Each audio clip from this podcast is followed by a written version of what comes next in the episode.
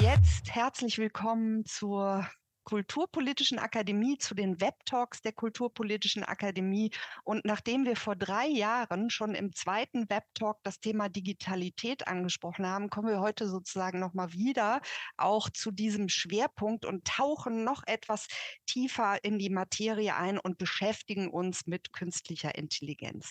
Fluch und Segen KI in der Kulturpolitik heißt die neue Reihe und seit November 22, das wissen wir alle, ähm, als ChatGPT auf der Bildfläche erschienen ist, ist KI anscheinend auch in unserem Alltag angekommen. Und es war wichtig, dass wir jetzt auch an dieser Stelle diese Reihe eingebaut haben. In den nächsten drei Wochen wollen wir uns nämlich damit beschäftigen, wie können wir denn sicherstellen, dass KI im Kulturbereich fair und transparent behandelt wird, dass die richtigen Entscheidungen getroffen werden? Wie können wir sicherstellen, dass künstlerische Vielfalt und der kreative Ausdruck äh, von möglichen negativen Auswirkungen auch geschützt sind? Und welche Rahmenbedingungen vor allem, wir sind die Kulturpolitische Akademie hier, sind natürlich auch von der Kulturpolitik ähm, zu erwarten, ähm, damit eben in diesem Bereich auch äh, wirklich die Chancen und Risiken der selbstlernenden Systeme eingeordnet werden können.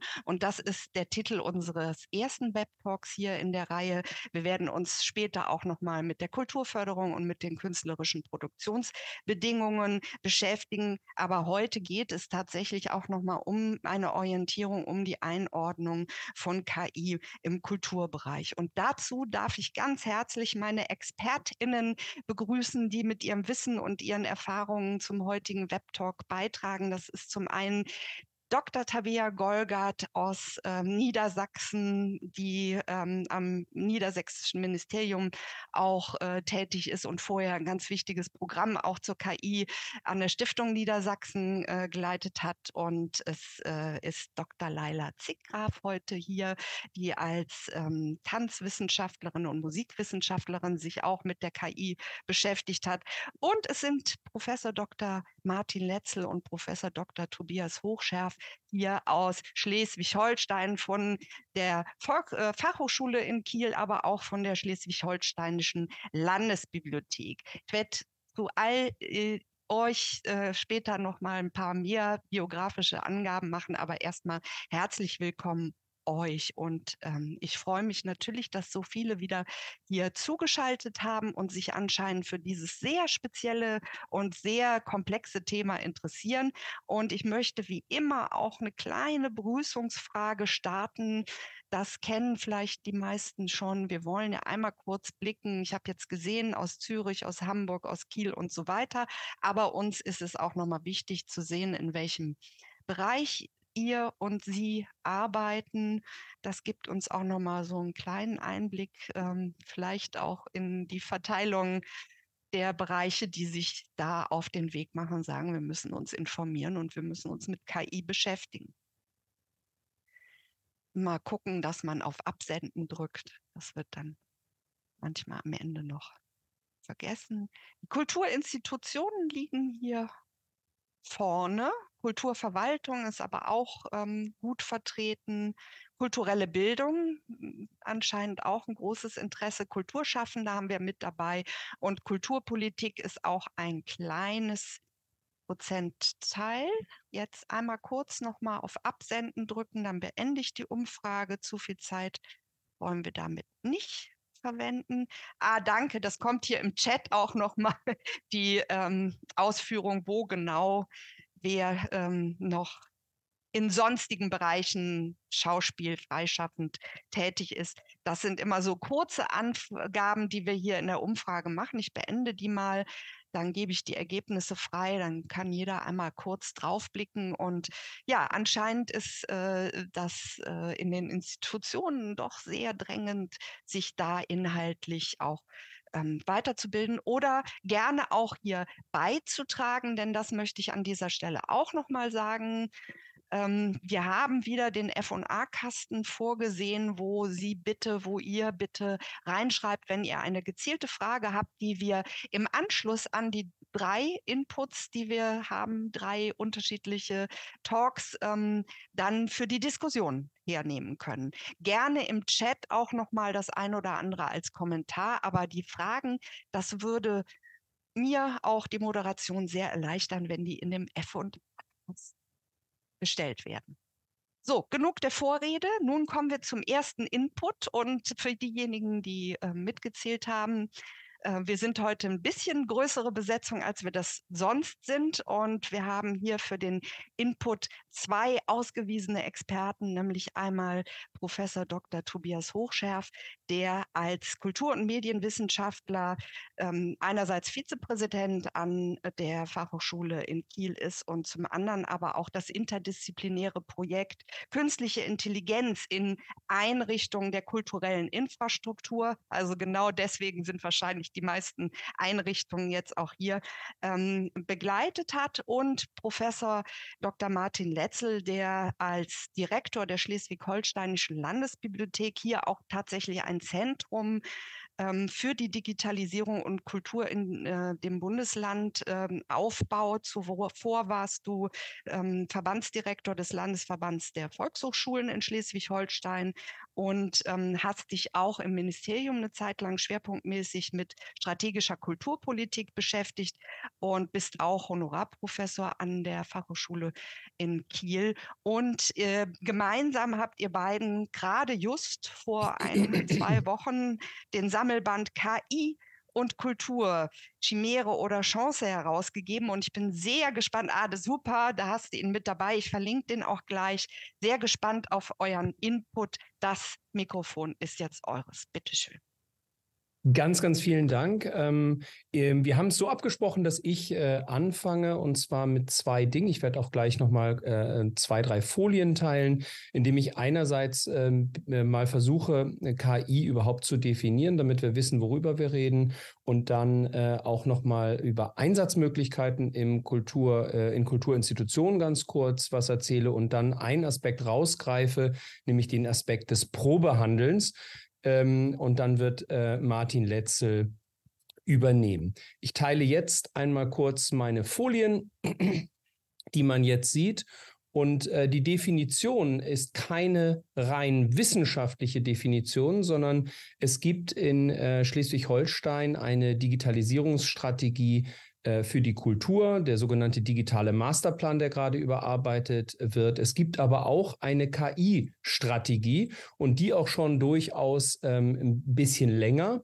Und ähm, ich finde immer, dass man mit den wissenschaftlichen Definitionen ähm, im Alltag relativ schlecht zurechtkommt, weil sie sehr sperrig sind. Ich finde diese Definition relativ einfach.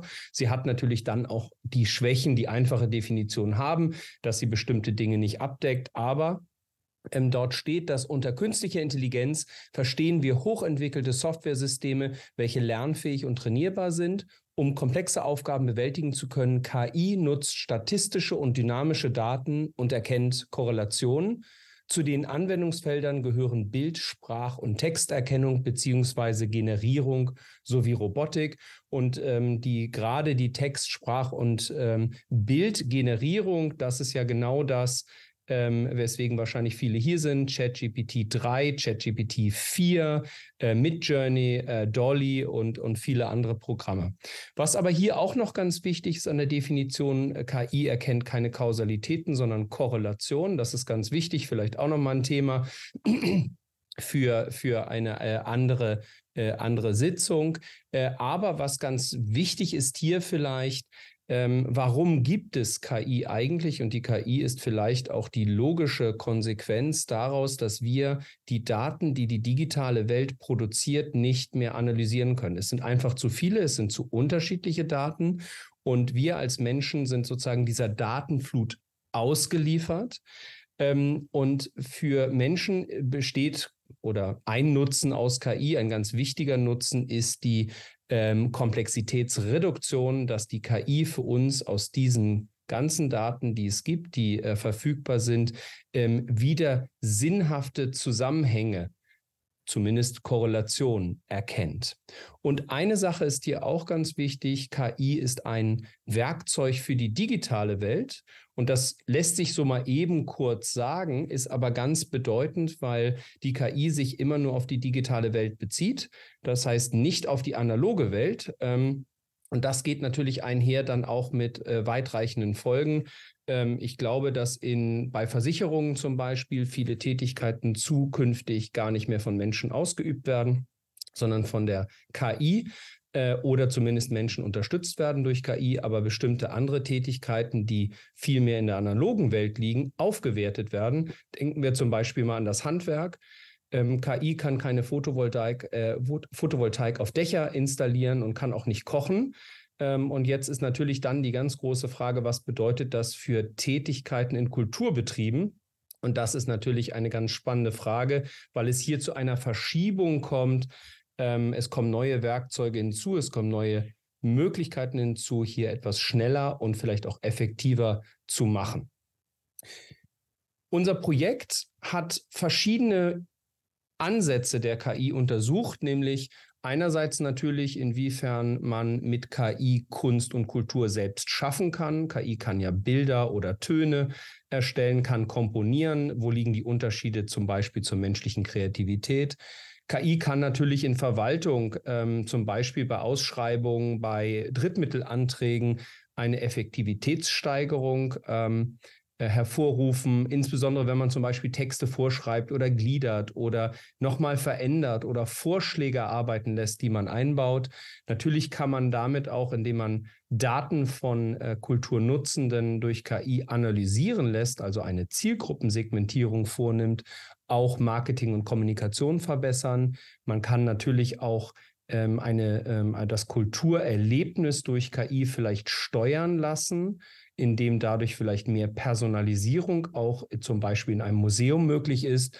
Und ein Aspekt, auf den ich mich heute hier insbesondere und, und Martin Letzel ähm, ähm, fokussieren äh, möchten, ist die Thematisierung von KI und ihre Folgen für Kulturpolitik und Gesellschaft, weil wir glauben, dass ähm, neben anderen Bereichen des Lebens insbesondere der Kulturbereich prädestiniert ist, um auch kritisch zu hinterfragen, ob all das, was dort jetzt gerade passiert, sinnvoll ist und ein, eine Art Raum bietet, um das zu tun.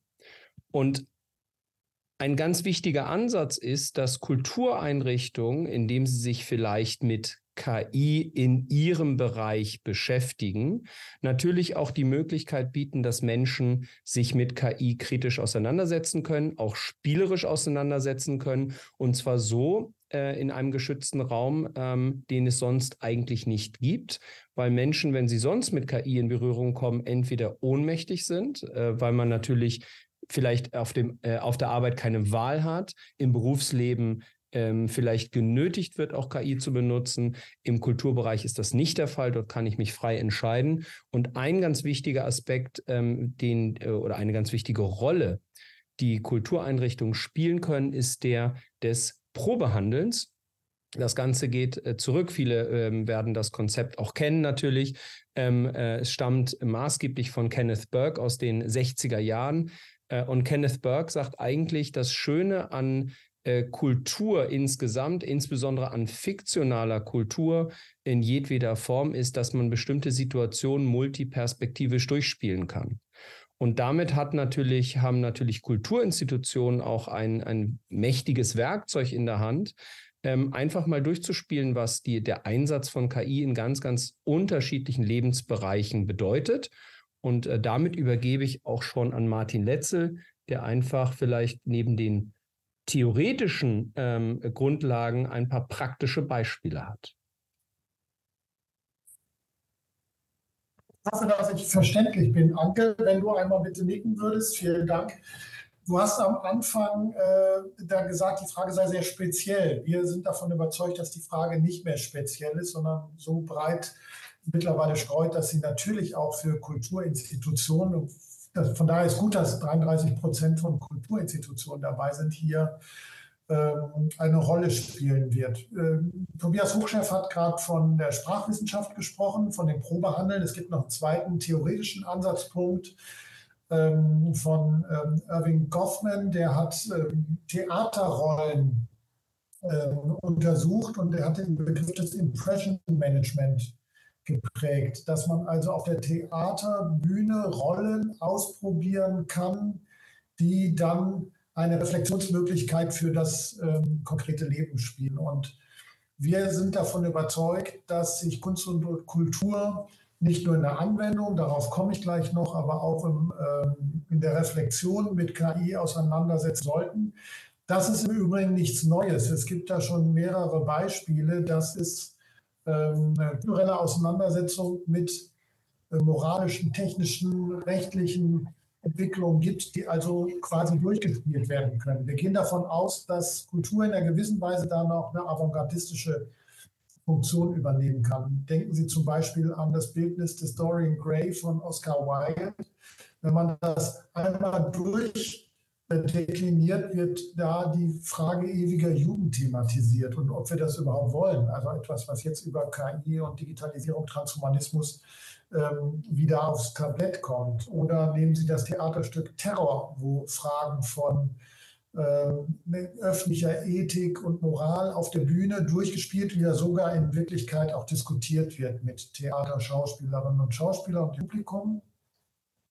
Und nicht zuletzt, wer von Ihnen schon im Kino war, sonst kann ich es empfehlen, ähm, Mission Impossible Teil 7, eine ganz äh, gefährliche Identität der KI, die also wieder mal die ganze Welt bedroht und dort natürlich aufnimmt ein Unbehagen, was viele verspüren, wenn sie sich mit KI auseinandersetzen, nämlich die Frage, beherrscht uns das alles und kriegen wir das alles überhaupt noch mal irgendwann in den Griff? Die Frage können wir aus unseren Überlegungen, und so arbeiten wir auch mit Kultureinrichtungen relativ leicht ähm, beantworten. Natürlich kriegt man KI in den Griff, weil es sind, letztlich sind es Rechenoperationen. Und ähm, unsere Aufgabe besteht darin, diese Rechenoperationen zu steuern und die Datenbasis so zu gestalten, dass auch ohne größeren Bias die Ergebnisse vorliegen. Ähm, wir haben das mal Shit-in, Shit-out genannt. Ähm, je schlechter die Daten sind, die man in eine KI eingibt, desto schlechter sind die Ergebnisse. Und dann kann man damit auch nicht so viel anfangen. Äh, was heißt das für die Anwendung in Kulturinstitutionen? Wir sehen da drei große Bereiche die auch unter dem Stichwort Kulturmanagement subsumiert werden können. Das eine, wir können über die Auswahl von zur Verfügung stehenden Daten personalisiertere Kulturerfahrungen machen. Das heißt, wir schaffen es, Daten zu berechnen, die natürlich auch eingesammelt werden müssen, dass für die Besucherinnen und Besucher von Kulturangeboten äh, ein stärkeres auf die eigene Person zugeschnittenes Angebot vorliegen kann. Das Zweite, ähm, KI kann einfach ziemlich viele relativ belanglose Tätigkeiten aufnehmen und für uns erledigen. Wir kommen also zu effizienteren Abläufen. Es wird ja häufig ChatGPT rauf und runter diskutiert. Für Standardtexte kann das durchaus genutzt werden. Äh, währenddessen kann man was anderes arbeiten. Äh, Vorsicht an der Bahnsteigkante, das sollte allerdings nie eins zu eins übernommen werden. Also die Herausforderung besteht darin, erstens zu wissen, was man als Frage eingibt und dann auch noch zu wissen, was herauskommt, ob denn da äh, Mist drin steht oder ob man das gut verwenden kann. Und nicht zuletzt äh, bietet KI auch die Möglichkeit digitaler Kreation. Also es wird ja immer auch diskutiert, ähm, KI macht die Künste kaputt und ähm, beendet die Kreativität umgekehrt Schuh raus. Wir können damit die Kreativität eigentlich noch anregern und steigern, indem wir KI als Tool, als Instrument ähm, dazu nehmen. Was heißt das für uns im Fazit? Erstens, wir können spezifischer in den Kulturinstitutionen arbeiten, wir können teilhabeorientierter arbeiten, wir können vielleicht sogar demokratischer arbeiten. Nach Joseph Beuys ist ja jeder Mensch eine Künstlerin oder ein Künstler. Vielleicht helfen ähm, diese Systeme auch dabei, sich daran zu wagen, Bilder, Texte äh, zu generieren, auf die man mit den eigenen Händen nicht kommen würde, aber über die geschickte Frage an die KI, über die geschickte Datenbasis auswerfen kann. Wir brauchen dringend Diskussionsraum für dieses äh, fiktionale Probehandeln, von dem Tobias sprach, für ethische Fragestellungen, Wir brauchen äh, vorpolitische Räume. Kulturinstitutionen können diese vorpolitischen Räume stellen, indem man sich mit KI auseinandersetzt. Letztlich, und damit komme ich zum Schluss, damit wir auch in Zeit bleiben, Anke, letztlich ist die Frage von KI nicht so sehr eine technische, sondern eine Kulturfrage. Wie wollen wir zusammenleben? Wie wollen wir das, was wir an technischen Möglichkeiten haben, nutzen und gestalten? Ähm, und zu welchem Wohle und zu welchem Zwecke? Dann sind wir wieder bei einer Gemeinwohlorientierung, wollen wir KI einsetzen. Vielen Dank. Herzlichen Dank äh, für die beiden Inputs äh, und man äh, merkt schon, es, es, äh, du sagst, es ist angekommen und alle äh, sind da jetzt vereint, ähm, auch in der Bewertung. Das ist etwas, womit wir uns beschäftigen müssen, aber dennoch bleibt es, glaube ich, vieles, was, was man diskutieren kann, auch die Nutzung von Daten und äh, all die Dinge, die ihr angesprochen habt, das werden wir gleich mitnehmen in die Diskussion. Herzlichen Dank auf jeden Fall ähm, erstmal für euren Input und für ähm, das das Auftun von solchen Möglichkeitsräumen. Und Martin, du hast es schon angesprochen, eben auch die Frage, wie können KünstlerInnen damit umgehen? Das äh, bietet dann auch jetzt schön äh, noch den Ausblick auf das, was wir weiter besprechen wollen. Und ähm, möglicherweise kann uns auch Laila Zickgraf ähm, in, in, ihrem Input äh, weitere Ideen in den Kopf gehen, denn ähm, die nächste Inputgeberin kommt nämlich aus dem Bereich der künstlerischen Darstellung Darstellung. Sie ist Tanz- und Musikwissenschaftlerin und warst, äh, du warst als Tänzerin und Choreografin äh, international unterwegs und ähm, hast äh, viele Vermittlungsformate auch ähm, in unterschiedlichen Kontexten gemacht, lehrtest an den Universitäten in Basel und Berlin und hast ähm, jetzt vor allem zu einem ganz interessanten Forschungsprojekt ähm, in den letzten Jahren auch dich mit künstlicher Intelligenz beschäftigt. Mensch, Maschine, Musik. Ähm, das ist äh, äh, sicherlich ein ganz, ganz spannender Dreiklang und wir werden jetzt gleich von dir noch ähm, mehr dazu hören. Du wirst sicherlich auch kurz über die Plattform Creatix berichten, die ich gleich auch hier nochmal verlinke, die du eben auch aus deinen Erfahrungen in der Beschäftigung mit künstlicher Intelligenz heraus mit ins Leben gerufen hast. Und du wirst jetzt vor allem auch über künstlerische Auseinandersetzungen, aber auch über die Bedeutung von Vernetzung und ähm, der Kollaboration in dem Bereich reden. Das Mikrofon ist jetzt deins, liebe Leila. Ja, liebe Anke, vielen Dank äh, für die Vorstellung und auch nochmal vielen Dank für die Einladung, hier in dieser Runde mitdiskutieren zu dürfen. Darüber habe ich mich sehr gefreut. Ich selbst bin zum Thema künstliche Intelligenz eher aus einer kulturhistorischen Überlegung herausgestoßen. Eben in meinem besagten letzten Forschungsprojekt habe ich mich mit dem Einfluss der ersten industriellen Revolution auf die Musikkultur beschäftigt und in gewisser Weise analog zu heute, wo eben künstliche Intelligenz sich anschickt, die geistigen Fähigkeiten des Menschen zu ersetzen, also seine Geisteskraft, äh, wurde damals vom Ende des 18. Jahrhunderts bis zum Beginn des 20. Jahrhunderts zunehmend die körperlichen Fähigkeiten des Menschen durch Maschinenkraft ersetzt. Und das hatte natürlich nicht zuletzt auch Auswirkungen auf die Kultur beziehungsweise auf Kulturproduktion und Rezeption und so also insbesondere auch auf die Musik. Auf der anderen Seite ähm, also Damals wie heute gab es eben Menschen, die auf jene Transformationsprozesse eher optimistisch reagierten, ähm, also die neuesten Technologien umarmten und mit ihnen experimentierten oder sie als Werkzeug für ihre äh, Zwecke zu nutzen wussten. Aber auf der anderen Seite gab es eben auch Menschen, die skeptisch reagierten, vor Veränderungen warnten oder gar eben Ängste äußerten. Alles in allem meine ich aber aus meiner Perspektive heraus sagen zu können, dass Wissenschaftlerinnen, Künstlerinnen und Kulturschaffende durch den Umgang mit neuen Technologien unsere Zukunft eigentlich immer aktiv mitgestaltet haben. Und eben, oder zumindest das Potenzial hatten, das, dieses zu tun. Und ähm, deshalb war es mir neben meiner wissenschaftlichen Arbeit immer ein wichtiges Anliegen, mit eben Künstlerinnen, Kulturschaffenden und auch Vertreterinnen aus der Kreativwirtschaft in Austausch zu treten, die eben heute mit neuesten Technologien ähm, sich auseinandersetzen, um dann gemeinsam mit ihnen in unterschiedlichen Formaten darüber zu reflektieren, wie dieses aktive Zukunft mitgestalten denn aussehen kann. Als ich 2018 mit dem Projekt begann, bot sich für so einen Austausch das Thema KI in mehrfacher Hinsicht an. Und natürlich war es in der Kultur noch nicht so präsent wie heute. Aber für den aufmerksamen Feuilletonleser zum Beispiel war damals durchaus schon ersichtlich, ähm, dass sich da etwas anbahnt, was auch vor Kunst und Kultur eben keinen Halt machen wird. Und um für den Bereich der Musik mal ein paar Schlaglichter zu nennen, da sorgte beispielsweise 2017 schon Daddy's Car als erster Popsong, der von einer künstlichen Intelligenz komponiert worden war, in der Presse für Aufmerksamkeit. Dann Anfang 2019 wurde verkündet, dass Franz Schuberts unvollendete Sinfonie in H-Moll von, vom chinesischen Technologiekonzern Huawei entwickelten KI vollendet worden sei. Und dann 2020, das werden auch vielleicht einige mitbekommen haben, anlässlich des 250. Geburtstags von Ludwig van Beethoven sollte dann Beethoven X vom Beethoven Orchester in Bonn aufgeführt werden. Und die Uraufführung wurde dann zwar aufgrund der Pandemie auf 2021 verschoben, aber eben in diesem Projekt wurde insbesondere eine KI mit Beethoven-Skizzen gefüttert. Also Beethoven hatte ja, wie viele von uns wissen, werden neun Sinfonien geschrieben, aber es existieren eben auch Skizzen für eine zehnte Sinfonie und die wurden unter anderem eben in diese KI gefüttert. Es waren aber natürlich auch diverse Menschen beteiligt, damit das eben nach, äh, am Ende so klang, wie es klang.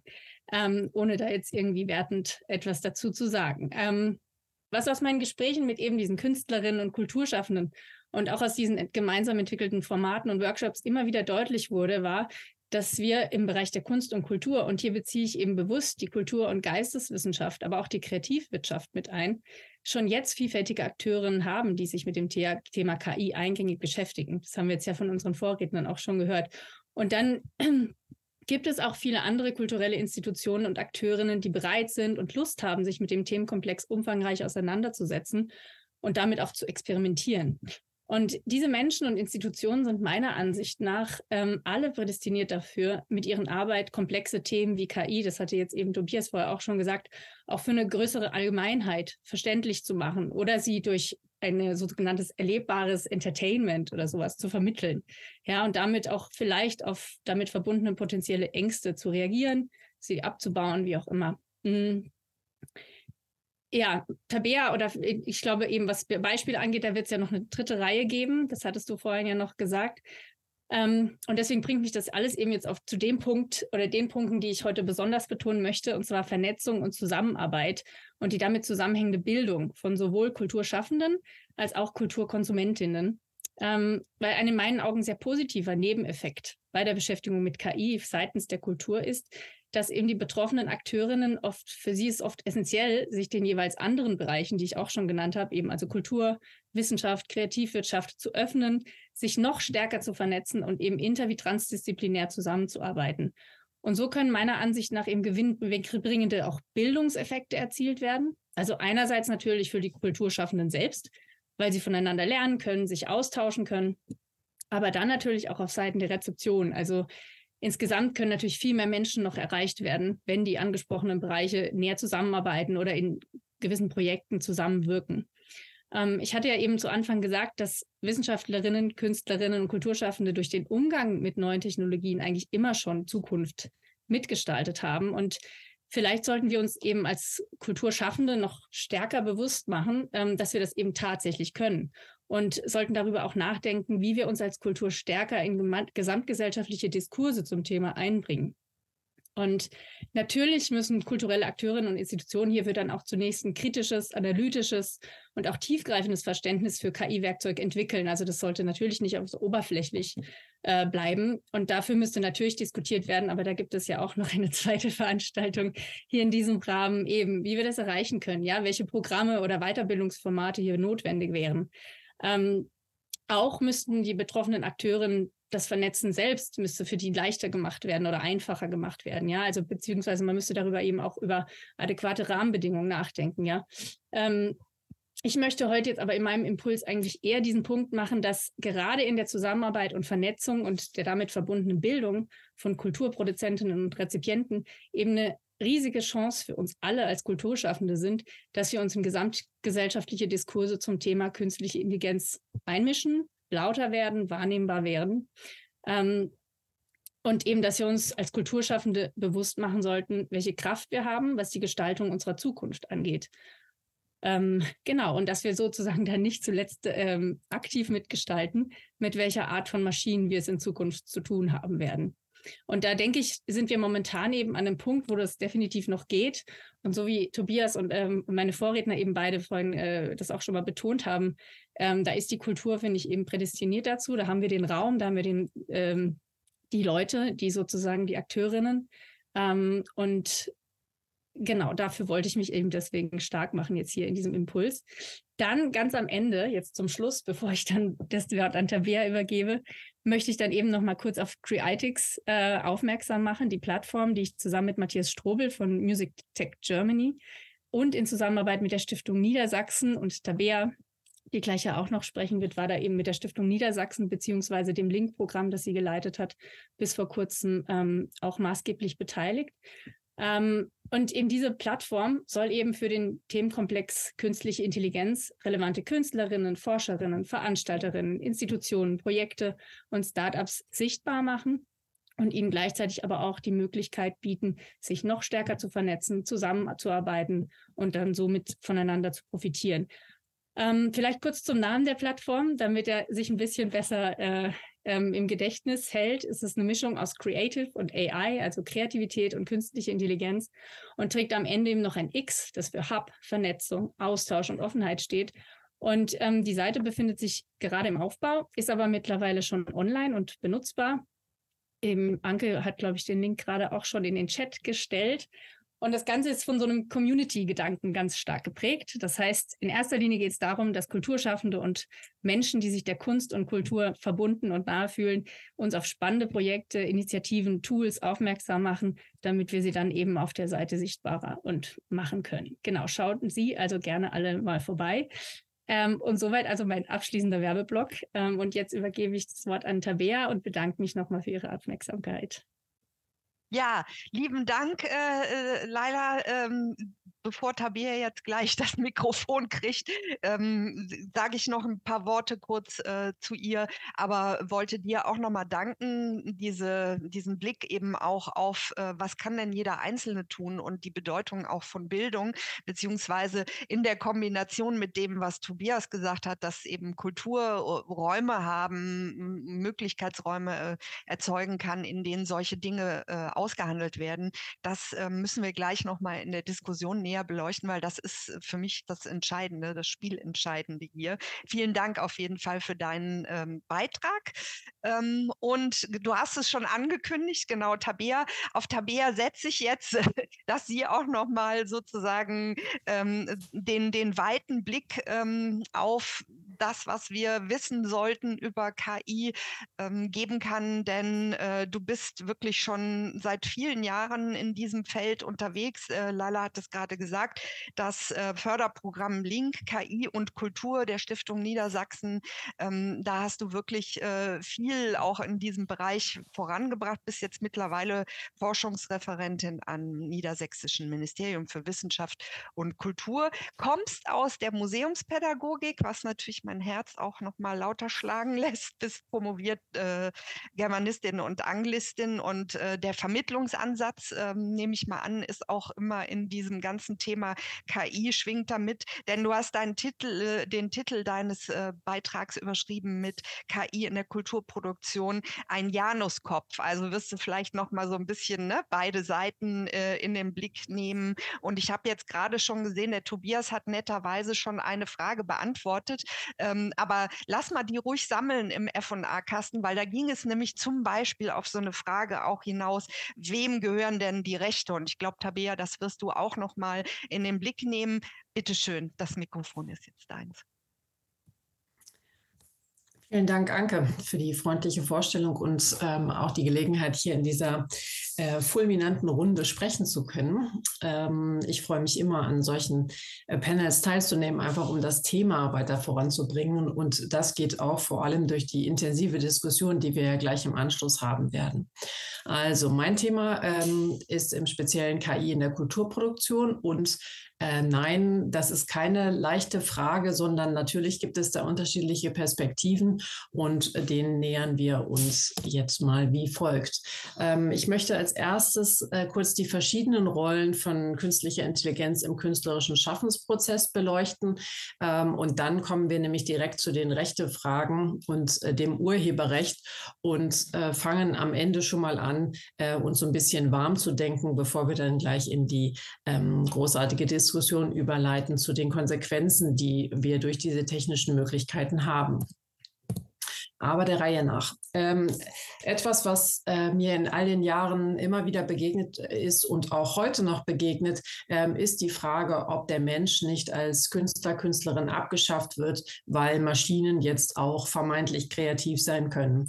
Und das, äh, was man oder was einen zu dieser Frage verleitet, sind so, wie ich ähm, mal schnell entwickelt habe, Knopfdruckexperimente würde ich das äh, nennen. Das heißt, äh, ich verstehe überhaupt nichts von der Technologie, sondern ich betätige einen Knopf oder mache ein Experiment und dann schwuppdiwupp und ich bin total äh, kindlich begeistert über das Ergebnis. Meine Güte, da ist jetzt mein Bild in einer völlig anderen Gestaltung, wie bei diesem Style Transfer Beispiel. Äh, was sich wunderbar in äh, Museen oder Ausstellungshäusern macht. Ähm, und derlei gibt es ja viele. Ähm, Tobias hat vorhin äh, Dali und diese ganzen anderen generativen Möglichkeiten erwähnt. Aber was uns heute intensiver beschäftigen soll, ähm, ist, was machen denn jetzt in Anführungsstrichen ernstzunehmende KünstlerInnen äh, mit KI? Und da gibt es unterschiedliche Möglichkeiten. Einmal haben wir künstliche Intelligenz oder Robotik als ausführende Kraft. Hier steckt ähm, null Kreativität in der Technologie, sondern Sie führt nur äh, den künstlerischen Prozess aus oder ist äh, sozusagen Auftragnehmerin. Ähm, hier, wer genau hinschaut, sieht ein Porträt von mir. Ähm, dann äh, gehen wir in etwas kreativere äh, Bereiche. Wir haben hier einen sogenannten Y-Garn. Die ähm, Produkte, die wir hier sehen, sollen einerseits Architektur und andererseits Oberflächenstruktur auf einer abstrakten äh, Ebene widerspiegeln. Und Y-Garn bedeutet, dass das System sich selbst regelmäßig überprüft und guckt, ob es das sowohl als Oberflächenstruktur als auch als Architektur akzeptieren würde. Und nur dann ähm, wird es sozusagen ausgespuckt von der Maschine.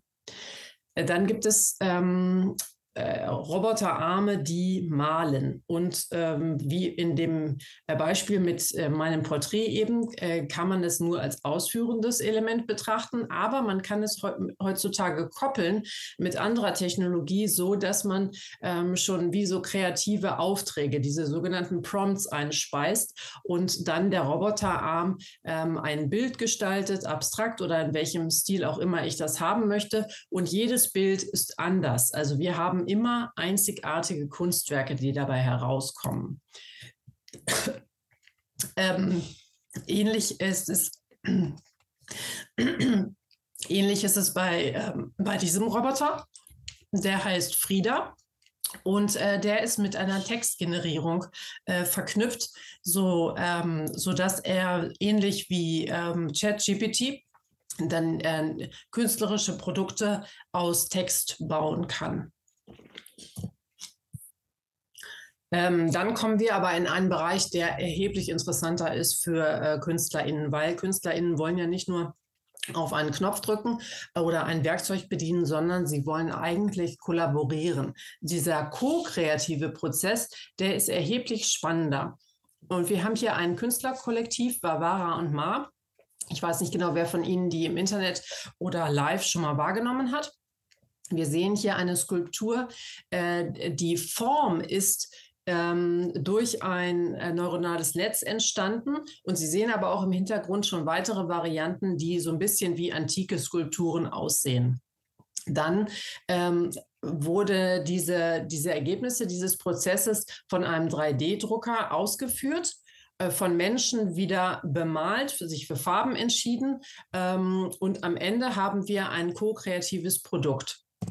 Ähnlich ko-kreativ ähm, hat die Künstlerin Claire Silver gearbeitet. Sie hat ein Selbstporträt mit einem äh, KI-generativen Netz äh, verknüpft, ähm, Veränderungen vorgenommen, dann hat sie wieder dran gearbeitet und äh, das Porträt gestaltet und dann äh, durfte die KI wieder ran und da etwas verändern. Und das ist eigentlich der Prozess, der erheblich äh, lohnenswerter erscheint, ähm, nämlich mit künstlicher Intelligenz gemeinsam Kunst zu produzieren.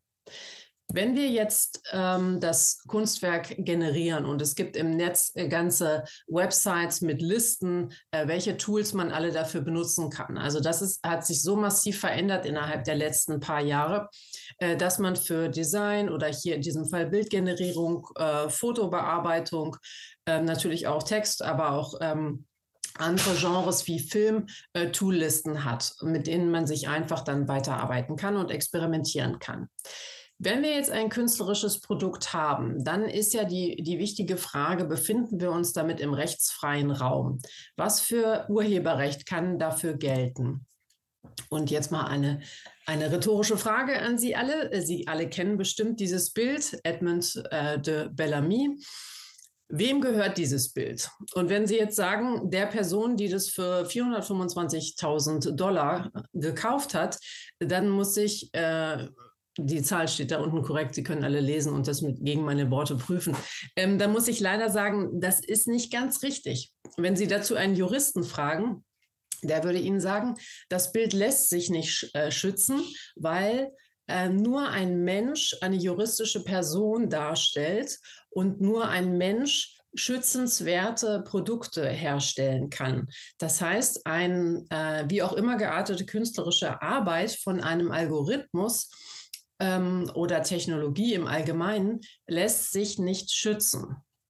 Und um den Prozess noch ein bisschen genauer zu beleuchten, habe ich Ihnen einmal hier diese äh, Grafik in meine Präsentation gepackt. Sie können jetzt alle verschiedenen Punkte, die Sie hier sehen, alle Boxen, die Sie hier haben, die Trainingsdaten, die da reingespeist wurden, dann ähm, die äh, Technologie oder das Netz, das das Ganze auswertet, die Produkte. Für diese ganzen Punkte gibt es alle unterschiedliche äh, Fragestellungen ähm, und Rechtsverhältnisse. Das macht es extrem kompliziert und äh, nein, ich kann die Frage heute auch nicht auflösen, sondern ich möchte vielmehr dafür sensibilisieren, ähm, dass es hier ähm, noch von den Gerichten in den nächsten Jahren zu klärende Fragen gibt, ähm, die dazu führt, dass zum Beispiel das Unternehmen APL Publishing für Filmmusik keine KI-generierte Filmmusik äh, vorschlägt äh, für die Nutzenden, sondern nur menschlich komponierte Musik, weil sie sich auf diesen Rechtsstreit überhaupt nicht einlassen möchten. Ähm, auf der anderen Seite haben wir äh, bei dem Unternehmen Deep Speech, ein ukrainisches Unternehmen, für Sprachsynthese, äh, vor allem für ähm, künstlich ähm, hergestellte Sprecherrollen für Filme oder Werbe, ähm, Werbung und so weiter. Ähm, die arbeiten mit äh, Stimmen, wofür sie die Lizenzen haben und die können sie dann aber ähm, künstlich ähm, anpassen, sodass die dann eine x-beliebige Stimme, die sie sich aussuchen können, ihren Werbeslogan sagt zum Beispiel. Natürlich können Sie jetzt gleich rufen, ja, aber damit sparen wir ja die Menschen, damit schaffen wir die, die Menschen ab. Ja, in dem Prozess ist das korrekt und Sie alle haben sicherlich den Drehbuchautorenstreik äh, in Amerika verfolgt. Es gibt Berufsgruppen, die sich massiv verändern werden durch künstliche Intelligenz. Und damit kommen wir schon zu den Konsequenzen. Was machen wir jetzt mit äh, diesen ganzen technologischen Möglichkeiten? Setzen wir jetzt total auf äh, maschinelle Intelligenz und lassen äh, künstliche Intelligenz und den ganzen Schaffensprozessen ähm, komplett freien Lauf?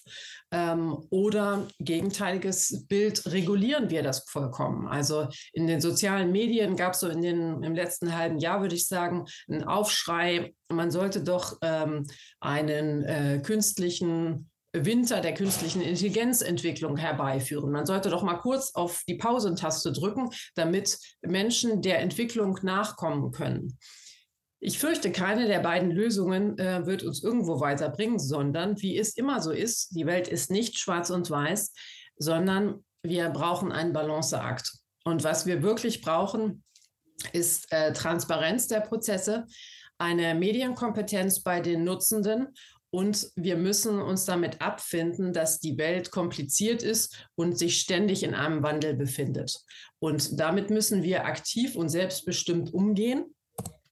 Und das würde ich auch für die äh, für künstliche Intelligenz im Kulturbereich beantworten. Wir müssen gemeinsam und selbstbestimmt ähm, in eine sich konstant verändernde Zukunft gehen. Das braucht Mut. Wir können uns nicht verstecken. Aber ich sage mal so, die, die Welt verändert sich weiter. Und wir sind gefragt, diese Fragen zu beantworten. Das, was Tobias und Martin ganz am Anfang sagten, künstliche Intelligenz im Kulturbereich zu diskutieren, ist extrem wichtig. Und wir dürfen da keine Scheu haben, auch wenn wir den Inhalt vielleicht nicht immer komplett verstehen. Da äh, müssen wir Mut beweisen und Vertrauen in uns selbst, ähm, uns das selber beizubringen, um dann äh, aktiv mitmischen zu können. Ich weiß nicht, wie meine Zeit aussieht, aber ich wäre durch und startklar für die Diskussion. Top. Zeit eingehalten. Ja, vielen Dank, Tabea, ähm, auch nochmal so ein paar Dinge doch vor Augen zu führen. Ne? Ähm, das, das hilft uns gleich auch nochmal bei der Diskussion, weil es gibt ja so unterschiedliche Anwendungsbeispiele. Ähm, eben Bilder malen und äh, Übersetzung oder äh, eben Acting, Schauspielerei über KI, das sind alles ganz unterschiedliche Dinge. Aber ich würde einfach ganz gerne nochmal äh, die Frage, die ja schon hier, die du angesprochen angesprochen hast, äh, aber die auch schon im Raum stand und die anscheinend die drängendste ist, mit äh, in, in den Anfang unserer Diskussion nehmen, nämlich die Frage, ähm, der Urheberrechte, beziehungsweise was ich eigentlich bei der Frage, Tobias, äh, korrigier mich, wenn, wenn du das anders siehst, äh, so herausgesehen habe, war auch die Frage, ähm, klar, dass man sich anpassen muss, dass Berufe vielleicht anders aussehen, aber die Frage ist, äh, wie können wir zukünftig eben auch Erlösmodelle, beziehungsweise auch die Frage, äh, wer verdient damit Geld, äh, äh, besprechen sozusagen, ja, auch über die ähm, die Autorschaft und, und, und all diese Dinge betreffend. Aber ähm, vielleicht kannst du noch mal sagen, Tobias, was, was da in, in der kurzen ähm, Hin und Her der Antwort auch, äh, die du gegeben hast auf die Frage, wie ist das denn? Die Texte werden ja gefüttert und äh, wie ist das mit dem Urheberrecht, beziehungsweise wer wird eben auch als Autorin dann angesehen? Genau, also ganz äh, äh, relevant ist äh, eigentlich, dass die Fragen ja gerade ausgehandelt und diskutiert werden. Das heißt, ähm, ganz wichtig ist, diese Fragen sind noch nicht geklärt. Diese Fragen sind auch nicht im Hinterzimmer geklärt. Es gibt natürlich bestimmte Vorstellungen bei den KI-Firmen zum Beispiel, äh, wie das ablaufen soll. Ähm, und da werden auch teilweise natürlich Fakten geschaffen. Aber eine ganz wichtige Sache äh, wird sein, dass sich der Kulturbereich in diese Diskussion einmischt, diese Diskussion auch führt.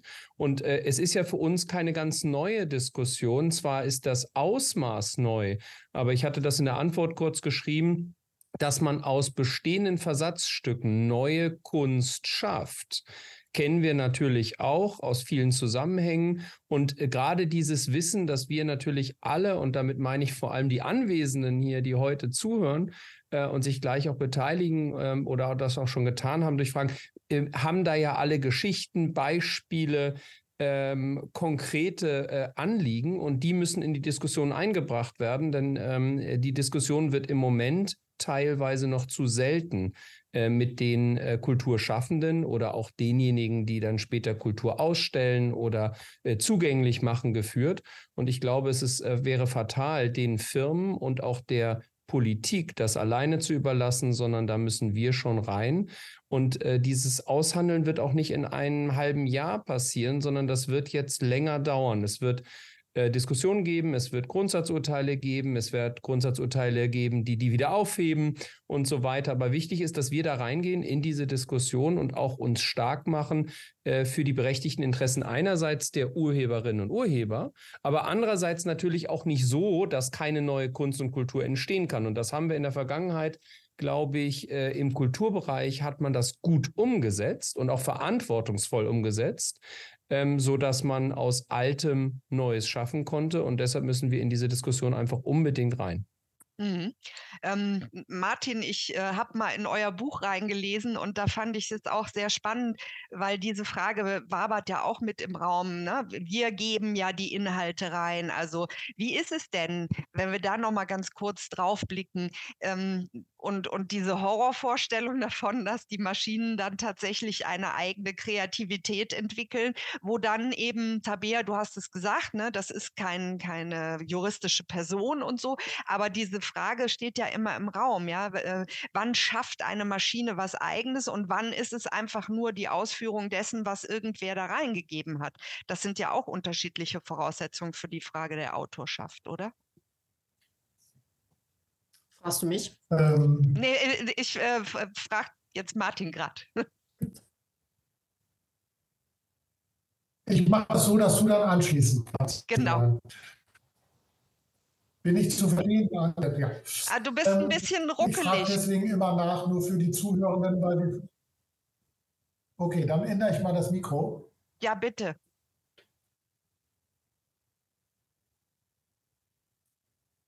Jetzt besser? Ja.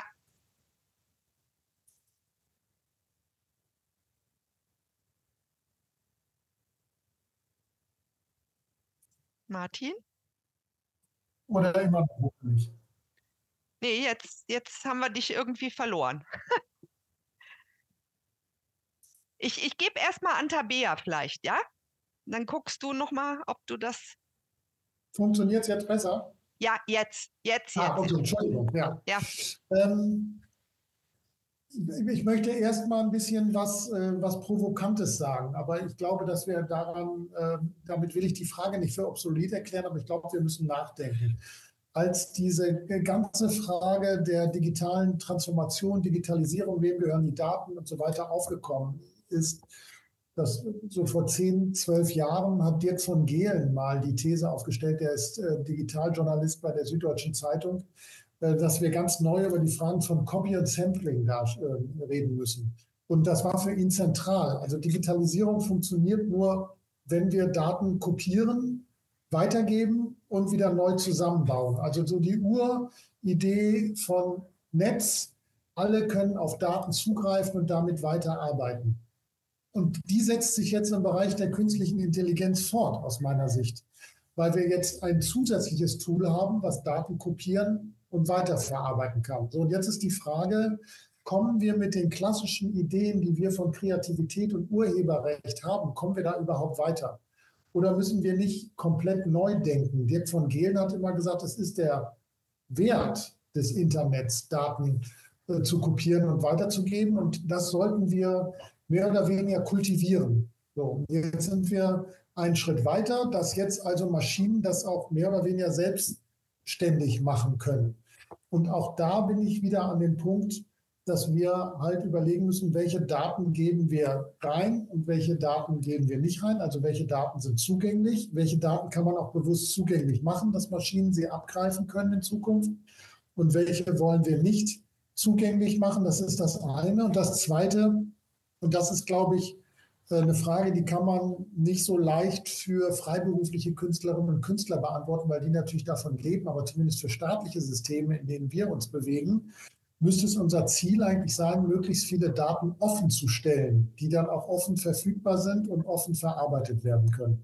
Das ist aber eine Aufgabe für staatliche Systeme, Datennutzungsstrategien, Open-Data-Strategien. Mhm. Und äh, bei Künstlern und Künstlern, ich glaube, da kann Tabea eher noch was dazu sagen als ich. Ja, Tabea. Also, ähm, Martin, du hast absolut recht. Äh, der knifflige Punkt, auf den wir immer wieder zurückkommen, ist, was ist eigentlich Kreativität? Ist Kreativität ähm, das neue Zusammenmischen von alten Zutaten, die durchaus im Einzelnen bekannt sind? Oder ist äh, Kreativität ähm, etwas Disruptives, mit dem ich überhaupt nie gerechnet hätte? Auf die, auf die Idee wäre niemand gekommen. So, und äh, daran angeknüpft ähm, äh, muss man dann für sich selber beantworten, hält man die Ergebnisse von Maschinen für kreativ oder eben nicht das ist wie äh, jede Form von Kunstbewertung oder Kunstgeschmack sehr subjektiv. Dann ähm, ist für mich ist es die Frage, die auch äh, Sandra Wirth in die FA-Box geschrieben hat, ähm, nach dem Urheberrecht. Ähm, die ist für mich weitreichender, als es sich jetzt erstmal ähm, anhört, weil es sein kann, dass das Urheberrecht, so wie wir das kennen, womöglich in absehbarer Zeit überholt wird. Wenn wir uns jetzt zum Beispiel äh, Dali vorstellen, wir, wir haben ähm, gerade verstanden, dass man das Produkt nicht schützen kann. Was ist, wir, wir könnten den Prompt schützen. Äh, neulich hat eine ähm, Professorin aus, äh, von der Uni äh, Hildesheim 55 Seiten Prompt geschrieben, um eine Kurzgeschichte zu generieren. Und den Prompt kann sie natürlich veröffentlichen und schützen. Aber das Knifflige dabei ist, der Prompt wird niemals zu demselben oder zu dem gleichen Ergebnis wieder führen, sondern jedes Mal ist es was anderes. Äh, das macht das Schützen total schwierig weil ich da keinen Maßstab für entwickeln kann. Ein Freund von mir ist ähm, Marketingstratege für eine Kommunikationsagentur und ähm, er erzählte mir, dass äh, die Kunden der Agentur immer ähm, daran interessiert sind, dass auch die ähm, kreativ generierten äh, Bilder oder Designs oder so, dass die geschützt werden können und dann nur diesem Unternehmen beispielsweise gehört. Das lässt sich aber so nicht mehr schützen. Und äh, dann hat er zu Recht die Frage gestellt, warum wollen wir das überhaupt schützen? Was habe ich davon, wenn das nur mir gehört? Und ähm, zum Thema offene Daten, das, äh, da hast du, Martin, recht. Wenn man davon lebt, dann hat man natürlich eine andere Perspektive mhm. dazu. Aber es kann trotzdem sein, dass sich das in nächster Zeit verschieben und verändern wird. Mhm. Ich lese noch mal gerade äh, vor, du hattest es eben schon erwähnt, die Frage von ähm, Sandra Wirth. Wäre es nicht sinnvoll, über ein neues Recht im Bereich des geistigen Eigentums für Ergebnisse generativer KI nachzudenken? Und ähm, Urheberrecht sollte nicht überfordert werden in dieser Frage. Und äh, eben, was du ausgeführt hast, die Frage der persönlichen Schöpfung ähm, äh, führt sie hier noch mal an, die ja dann eben äh, in dem Fall nicht mehr vorhanden ist. Und ähm, da äh, verweist sie dann auch natürlich auf Anbieter wie Boomi äh, AI und äh, die, die Monetarisierungsmodelle, ne, die ähm, ja ähm, auch, wie du gerade gesagt hast, Prompterinnen gehen äh, dabei leer aus. Das war jetzt eine Anmerkung, aber ich würde vielleicht auch nochmal Laila äh, dich kurz fragen, weil ähm, ja vielleicht auch den Blick, wenn man sich zusammentut, wenn man eben das Thema Kollaboration und Dinge nehmen und damit Neues schaffen, vielleicht auch ähm, als, als einen wesentlichen Aspekt dieser neuen, dieses neuen Umgangs ähm, in der Kultur sieht, wie sehr es zahlt das eben auch auf deinen Vernetzungsgedanken äh, ein? Oder ähm, ist das auch für euch oder für, für diese Ausgangsposition Mensch, Maschine, Musik? Ne? Du hast es eben schon erwähnt. Ähm, die Frage ist das dann in Ordnung, wenn man dann irgendwie äh, Unvollendete zu Ende komponiert und wer ist da dann der Schöpfer und welche Modelle stecken da dahinter? Ähm, ja, also was ich jetzt der, ich hatte zum Beispiel jetzt im letzten Semester in, in, in, ähm, eine Lehrveranstaltung an der Humboldt-Universität in Berlin zum Thema quasi eine, eine kulturhistorische Annäherung an das Thema KI und das war tatsächlich so aufgebaut, dass wir so einen historischen Ritt erstmal versucht haben, wo haben eigentlich äh, ähm, neue Technologien die Musikgeschichte beeinflusst haben, so verschiedene Beispiele rausgeknüpft. Und am Ende, als wir zum Thema KI kamen, war es mir eben wichtig, dass wir vor allen Dingen ähm, Personen aus der Praxis eingeladen haben zum Seminar. Und da war unter anderem eben auch Matthias Röder, der maßgeblich ja eben als Projektleitung für dieses Beethoven X-Projekt auch ähm, zuständig war. Und ähm, ja, also in dieser Diskussion, aber auch, also was ich einerseits gemerkt habe, ist dieses Öffnen, auch, dass man da Praktiker reinlädt, in ein ganz anderes Umfeld natürlich. Ne? Für die war das, glaube ich, auch hilft, weil sie mit Studierenden, mit jungen Menschen zu tun hatten, die plötzlich Fragen hatten, die sie selbst, wir hatten auch zum Beispiel ein Startup aus Berlin da, ähm, was sich ähm, mit einem äh, Tool, also eine AI, eine KI entwickelt, die sozusagen Musikbibliotheken unterstützt.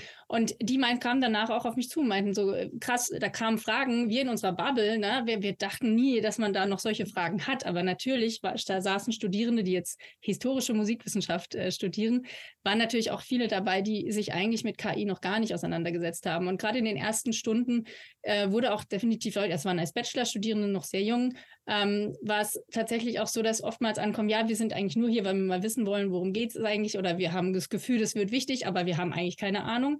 Ähm, viele haben auch tatsächlich gesagt, ich bin eher sehr kritisch eingestellt, ich habe da Angst davor, ich möchte das eigentlich nicht, wir sollten es eindämmen und so weiter.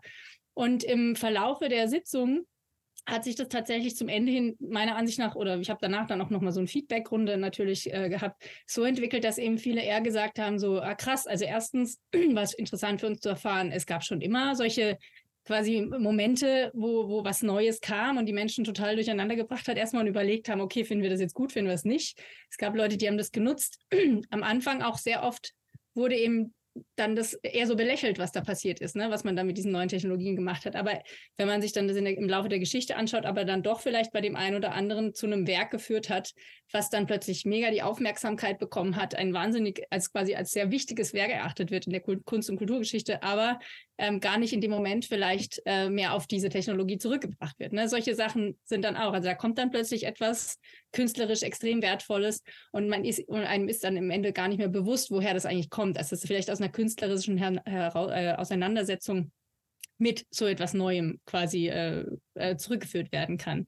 Ähm, aber eben was jetzt äh, das Netzwerk angeht, ist eben tatsächlich, ich hatte das Gefühl, dass eben gerade wenn man jetzt zum Beispiel so eine Lehrveranstaltung öffnet und da auch Leute aus der Praxis und so jemand wie Matthias Röder ähm, dabei hatte, der konnte uns halt einfach eben Einblicke geben und hat sehr schnell auch gezeigt, da ist diese KI hat natürlich nicht dieses Beethoven X sozusagen komponiert. Also natürlich auch, aber da war sehr viel menschliches Zutun noch immer dabei. Ja? Also man hat dann sozusagen natürlich, das war von der Telekom finanziert, das heißt, das war ein großes Marketinginstrument. Er hat uns auch gesagt, es wird natürlich, der Erfolg wird daran äh, gemessen, ähm, wie viel Werbe ein, äh, Werbekosten sie quasi gespart haben, äh, dass sie dieses Werk aufgeführt haben, ähm, weil das eben in fast all, international in allen Feuilletons quasi erschienen ist und darüber diskutiert und gesprochen wurde.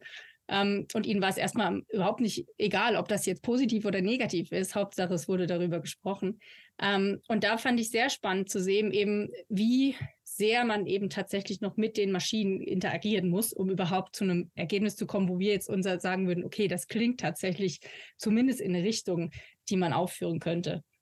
Und ähm, ich habe eben in dieser, jetzt unter anderem in der Lehrveranstaltung eben schon gelernt, dass dieses Öffnen und eben, dass man Studierende, die was ganz anderes vielleicht studieren, die aber später in den Kulturinstitutionen eben auch sitzen, dort arbeiten werden, dass sie eben, indem sie vielleicht durch so ein Startup mal mit so einem Sprechen mit diesen Personen, ne, das sind ja genau ungefähr gleich alte Menschen, ja, die aber vielleicht einen anderen Weg gewählt haben, die sich in was, aber diese Diskussion mit denen, diesen Austausch mit denen, dass sie ein ganz anderes Verständnis plötzlich dafür entwickelt haben und selbst natürlich jetzt nicht die großen künstliche Intelligenz Profis sind, aber natürlich in der Arbeit, die sie dann später machen, ähm, einen ganz anderen Blick auf diese Sachen mhm. haben. Und das ist tatsächlich etwas, wo ich denke, da können wir eine viel größere Wirkung haben, also mhm. über generell über solche Themen. Ja.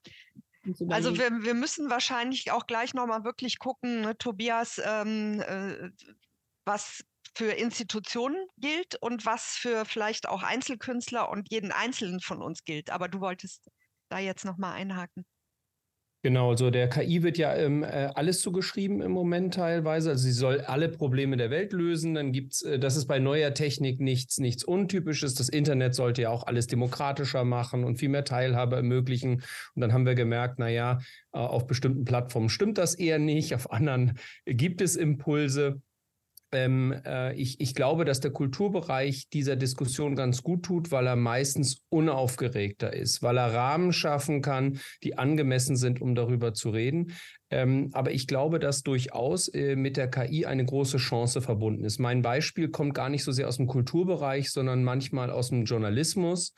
Ähm, das ist vielleicht ein gutes Beispiel. Viele Journalistinnen und Journalisten sitzen an einem sogenannten Desk und kriegen eigentlich nur Pressemeldungen rein. Die müssen sie umschreiben, damit dann hinterher das Kürzel der Redaktion drunter gesetzt wird. Und das machen sie den ganzen Tag.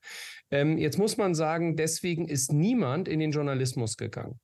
Ähm, wenn die KI zukünftig solche äh, Pressemeldungen, die ja auch schon geprüft sind, äh, die redlich sind, die richtig sind, leicht umschreibt, um sie dann zu veröffentlichen auf der Webseite, ähm, dann ist, glaube ich, keiner, der das dort gemacht hat, traurig. Wenn, und das ist die Voraussetzung, dann wieder die Menschen, die Journalistinnen und Journalisten eingesetzt werden, um analoge Tätigkeiten vor allem auch zu machen. Das heißt, rausgehen, Leute interviewen, sich mit ihnen beschäftigen, am Ort des Geschehens sich einen Eindruck zu machen, äh, kritisch nachzufragen, äh, vielleicht andere Medien zu rezipieren und dann äh, ähm, hat KI durchaus auch einen, einen positiven Nutzen. Und ich glaube, das ist etwas, was in Kultureinrichtungen auch dazu führen kann, dass man nämlich nicht den gleichen Text auf 60.000 Plattformen mhm. äh, veröffentlicht, auf LinkedIn, auf Instagram, auf der Webseite, auf Facebook, immer ein bisschen anders mit anderen Hashtags. Das geht natürlich automatisiert durch KI viel schneller und wahrscheinlich auch effektiver, weil kein Mensch in eine Kultureinrichtung gekommen ist, um dort einfach nur Social Media Marketing zu machen oder ganz ja. wenige.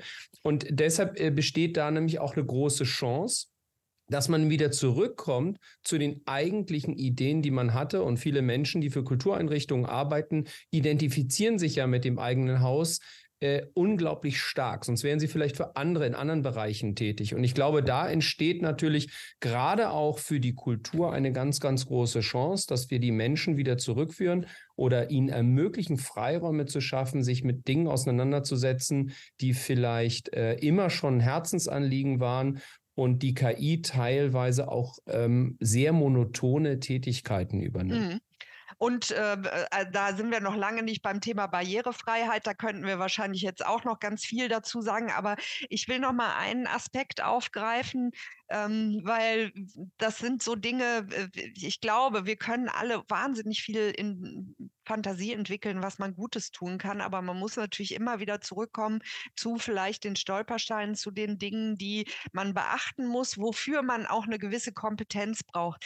Ähm, Martin, du hattest äh, äh auch vor allem darüber gesprochen, ne? man muss eben entsprechende Daten einsammeln, man muss ähm, äh, eben vielleicht auch um eine Individualisierungschance äh, zu nutzen, eben dann auch wiederum äh, diese Daten haben, wie Nutzer sich verhalten und so weiter. Ähm, da ist aber natürlich auch, also wenn du, Tobias, jetzt sagst, der Kulturbereich, ne, das wäre eine super Spielwiese und so, aber da erlebe ich das oft, dass sofort gesagt wird, nein, also böse, ne? Ähm, und das wird ja auch von der DSGVO befürwortet, dass du gar nicht wissen darfst, wer auf deine Webseite kommt oder wenn, dann sind da tausend Einschränkungen. Äh, Geschweige denn, dass man irgendwie auslesen kann, es gibt ja schon so wilde Sachen, irgendwie Stimmungsbarometer, wie die Leute sich im Museum fühlen und so weiter. Ähm, aber wie ist das? Äh, also du hattest das gesagt, ne? die Daten müssen gesammelt werden, dann kann man damit Gutes tun. Aber was, was ist dieser Aspekt der Daten? unabhängig davon, dass es super wäre, offene Daten zu haben, die die Häuser zur Verfügung stellen, aber jetzt über die Nutzerbewegungen ähm, und, und Vorlieben und so weiter gesprochen. Vielleicht ähm, möchte ich da zwei Beispiele nennen und das daran so ein bisschen ausbauen. Wir haben in dem Projekt, was wir mit der Fachhochschule Kiel durchgeführt haben, zum Beispiel bei einer Heimvolkshochschule, also so einer Bildungsstätte, Daten ausgewertet der ähm, Nutzerinnen und Nutzer, also die sich angemeldet haben, von wo kommen die her, was brauchen die etc., um die Systeme zu optimieren, KI gestützt. Diese Daten wurden bisher nicht äh, ausgewählt. Durch das äh, Aus, Auswählen und dann auch äh, Auszählen der Daten durch KI sind wir zu dem Ergebnis gekommen, dass dieses, diese Heimvolkshochschule überhaupt kein KI-gestütztes System braucht, sondern braucht ein schlicht neues Anmeldesystem. So. Ähm, aber diesen Schritt muss man dann einmal gehen, um äh, überhaupt eine Basis zu haben. Das zeigt im Übrigen auch, das äh, haben wir auch herausgefunden mit dem, was wir gearbeitet haben, dass man immer eine Strategie braucht, äh, wofür man das eigentlich anwenden will. Also einfach nur zu sagen, wir machen jetzt KI, dann kann man es auch vergessen. Also braucht man das überhaupt? Ähm, und um das zu beantworten, brauchen wir eine gewisse Empirie und dafür braucht es dann auch Daten. Das ähm, gilt im Übrigen, wenn ich das mal eben sagen darf, aus unserer Sicht ist äh, äh, die ganze digitale Transformation von Nachhaltigkeit nicht zu trennen. Auch da brauchen wir Datenauswertung, um zu gucken, wie können wir in Zukunft Kultureinrichtungen nachhaltig betreiben. An der gleichen Einrichtung, wo wir nämlich äh, ausprobiert haben, brauchen die ein neues Buchungssystem oder nicht, muss das KI gestützt sein, haben wir auch herausgefunden, dass der Carbon Footprint da nur gesenkt werden kann, wenn man an den Besucherströmen arbeitet. Also welche Besucherinnen und Besucher kommen wie dahin, weil der CO2-Verbrauch viel größer war als der Einrichtung selbst. Es gibt, ähm, was wir wahrnehmen, bei vielen Kultureinrichtungen genau das, Anke, was du gesagt hast, so diese Idee, Daten sammeln ist böse.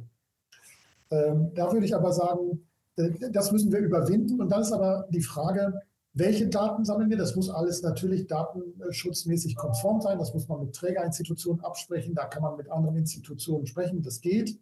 Also, ähm, welche Daten brauchen wir? Wie wollen wir die aufbereiten und wie wollen wir die danach auswerten? Da kann man eigentlich nur ähm, ja, ermutigen, das auch zu nutzen, so wie es alle anderen auch tun. Kultureinrichtungen haben den großen Vorteil, dass sie eine große Credibility und eine große Authentizität innerhalb der Nutzerinnen und Nutzergruppe haben. Und äh, dann ist die Frage, kann man diese nicht nutzen, indem man auch gleichzeitig transportiert, wir wollen mit euren Daten keinen Missbrauch betreiben, sondern es ist im Sinne auch einer kulturellen Daseinsvorsorge für alle sinnvoll, je spezifischer wir wissen, welche Nutzerinnen und Nutzer wir haben, desto ökologischer, aber auch teilhabeorientierter können wir das Angebot mhm. ausrichten. Mhm. Tabea, du hast eben auch genickt bei, bei der Frage der ähm, eben äh, Zielgruppenorientierung, beziehungsweise auch, äh, das ist ja so, äh, das, wo wir alle hinkommen wollen. Wir möchten ja jedem das Erlebnis vielleicht auch verschaffen, was er genau auch äh, seinen Bedürfnissen entsprechend ähm, zugeschnitten ist. Aber wie erlebst du das eben auch die Frage ähm, der Transparenz? Ja, äh, wenn man vielleicht das darstellt, dass man die und die Daten sammelt, ähm, sind ja vielleicht manche doch auch bereit, die zu geben, oder? Ja, das würde ich auf jeden Fall sagen. Das kommt immer ähm, auf den Mehrwert an. Es gibt da so ganz absurde Beispiele. Also äh, Sascha Lobo, äh, der äh, provoziert ja gerne in seinen Vorträgen und der sagt, die Leute haben überhaupt gar keine Probleme, äh, Daten von sich zu geben und hat dann so eine völlig absurde ähm, App zitiert, wo Menschen so Tinder-mäßig ihre Krankheiten reintun können. Also total persönliche Daten. Ähm, und äh, keine Ahnung, was die Menschen angetrieben hat, aber äh, ich glaube eher, dass ähm, das, was Martin gerade sagt, als Kultureinrichtung gehören wir zu den Guten. Und damit müssen wir aber auch aktiv arbeiten. Also Menschen vertrauen uns, sie glauben das, was wir sagen, und sie glauben auch, dass wir sozusagen höhere Ziele haben als reinen Kommerz. Ähm, aber man muss diese Prozesse und das Datenabfragen dann trotzdem transparent gestalten, weil wir wollen denen ja überhaupt nichts Böses. Wir wollen auch keine große Datenkrake sein, sondern äh, wir wollen es zu ihrem Nutzen eigentlich äh, interpretieren. Mhm. Und Tobias, äh, vielleicht auch nochmal, ähm, kannst du das nochmal ein bisschen ausführen, wenn du schon sagst, dass eben, also wie Tabea jetzt auch, äh, die, die Credibility da vorhanden ist und das eine große Chance ist, weil man den Kulturinstitutionen glaubt und du das ja auch sehr eben äh, als, als äh, dieses, äh, den Appell, macht da was draus. Wie würde das genau aussehen? Also was ähm, wäre wär die Möglichkeit, Daten einmal zur Verfügung zu stellen? Das andere, was wir jetzt besprochen haben, ist eben auch auf eine andere Art und Weise Daten sammeln. Und wie könnte dann eben auch vielleicht so eine Mehrwertgenerierung über Experimente oder in diesem Möglichkeitsraum, wie könnte das dann weitergehen, dass wir alle was davon haben? Genau, das sind natürlich äh, ganz, ganz viele Fragen. Ich habe äh, ganz kurz in den Chat eben noch mal kurz äh, einen Link reingestellt, ähm, weil das, was äh, wir gesagt haben über das Arbeiten mit Daten, wir haben eine Handreichung erstellt, relativ wenig Seiten, wo man noch mal nachlesen kann, worauf es ankommt, was man machen kann mit ein paar ganz einfachen, niederschwelligen Tipps. Äh, kann man gerne sich ausdrucken, kann man verlinken, kann man sich auch auf äh, die eigene Webseite packen, wenn man das möchte, einfach nur uns anschreiben. Aber was kann man machen? Ähm, also einerseits äh, gibt es eine große Unsicherheit. Ich glaube, dass wir viel mehr Daten auch erheben dürfen, als wir glauben. Ähm, weil wir natürlich äh, auch die Möglichkeiten haben, wie Großunternehmen die auch haben, äh, einfach zusätzliche Informationen äh, zu geben, die Leute dann äh, äh, mit Häkchen oder so bestätigen. Äh, wir haben Kassensysteme, die zum Beispiel keine Namen oder so speichern, äh, sondern wir wissen, wann, wer, wie oft ein, ein Haus besucht. Wir wissen ungefähr, wie viel Besucherinnen und Besucher folgende Vorstellung hat und so weiter. Mit diesen Daten können wir ja sowieso arbeiten. Ähm, weil es ja nur um die personalisierten Daten geht, äh, die, die problematisch sind. Ansonsten haben wir viel mehr Möglichkeiten, wir müssen, glaube ich, da auch viel stärker zusammenarbeiten, um uns zu unterstützen. Das ist ja ein Aspekt, der ganz wichtig ist. Äh, kein ein, keine einzige Kultureinrichtung wird sämtliche Experten, Experten unter einem Dach versammeln. Das ist so ein bisschen natürlich die Wunschvorstellung. Wir brauchen dann fünf KI-Expertinnen und Experten. Wir brauchen nochmal drei, die die rechtlichen Fragen klären. Dann brauchen wir nochmal zwei, drei, die nur den Datenschutz gehen. Das wird es ja nicht geben. Das wissen wir auch alle. Das heißt, äh, um mit dem Thema KI zu arbeiten, brauchen wir eine viel stärkere Vernetzung, weil weil es an anderer Stelle dieses Expertenwissen natürlich gibt. Das kann eine Landesbibliothek sein, wie in Schleswig-Holstein, die da eine Vernetzung herstellt. Das können vielerorts sind es Hochschulen, äh, die das sehr, sehr gerne machen. Es sind aber auch kreative Milieus, die sagen, Mensch, wir arbeiten doch auch mal gerne mit Kultureinrichtungen zusammen. Es sind manchmal natürlich auch äh, staatliche Behörden. Das heißt, viel stärker in diesen Netzwerkgedanken leben, äh, auch die kulturpolitische Gesellschaft und so weiter. Das heißt, viel stärker nach draußen gehen, als wir das vielleicht vor 20, 30 Jahren äh, als Institution gemacht hätten.